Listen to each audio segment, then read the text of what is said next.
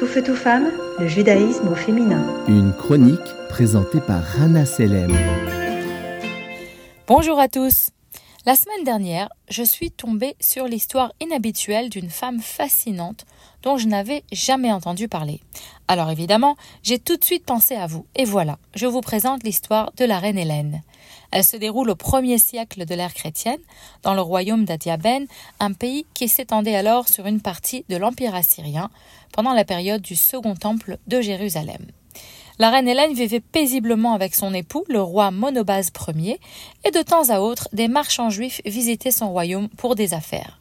Et c'est à travers eux qu'Hélène découvrit un intérêt particulier pour la religion juive.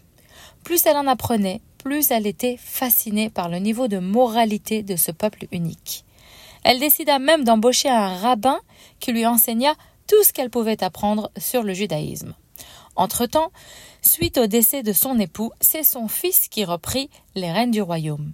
Et c'est alors qu'Hélène décida de réaliser un rêve qu'elle avait depuis longtemps.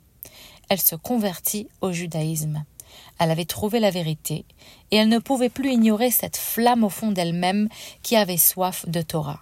Alors, il faut comprendre qu'il s'agissait d'une décision assez risquée.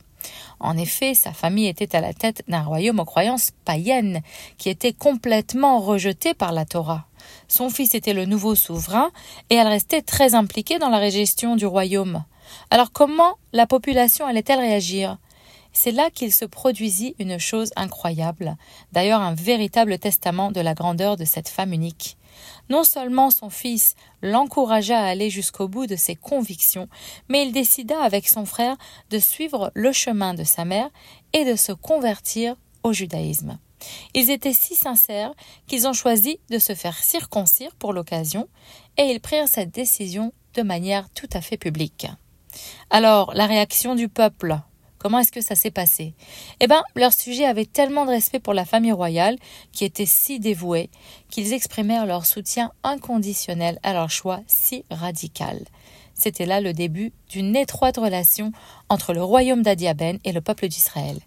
Et la famille royale, elle n'était pas seulement pieuse et attachée au judaïsme de manière spirituelle, elle s'intéressait au sort de son peuple et se souciait de leurs besoins matériels de façon régulière.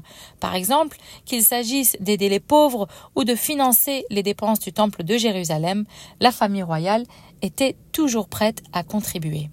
La reine Hélène et son fils n'ont d'ailleurs pas hésité à dépenser une grande partie de leur trésor public afin de procurer de la nourriture aux habitants de Jérusalem lors d'une famine particulièrement ravageuse. Et les rares fois où ils se firent critiquer pour ces dépenses au profit du peuple d'Israël, la reine Hélène et ses enfants défendaient leurs actes avec tant de conviction et de sincérité qu'ils obtinrent finalement le soutien de tous. La reine Hélène fut enterrée à Jérusalem, où elle passa ses dernières années de vie. Et aujourd'hui, alors que de nombreuses personnes évitent d'afficher ou même d'embrasser leurs croyances, pour toutes sortes de raisons souvent valides, je pense à la reine Hélène, cette femme authentique, qui a choisi d'être honnête avec elle-même, qui a eu le courage de prendre un tournant décisif dans sa vie afin de vivre en harmonie avec ses propres croyances. Je pense aussi au respect qui lui a été témoigné par tous ces sujets qui, loin de critiquer ses actions, ont au contraire fait preuve de beaucoup d'admiration et de soutien inconditionnel. Une bonne leçon à méditer. Bonne journée à tous. Tout feu, tout femme, le judaïsme au féminin.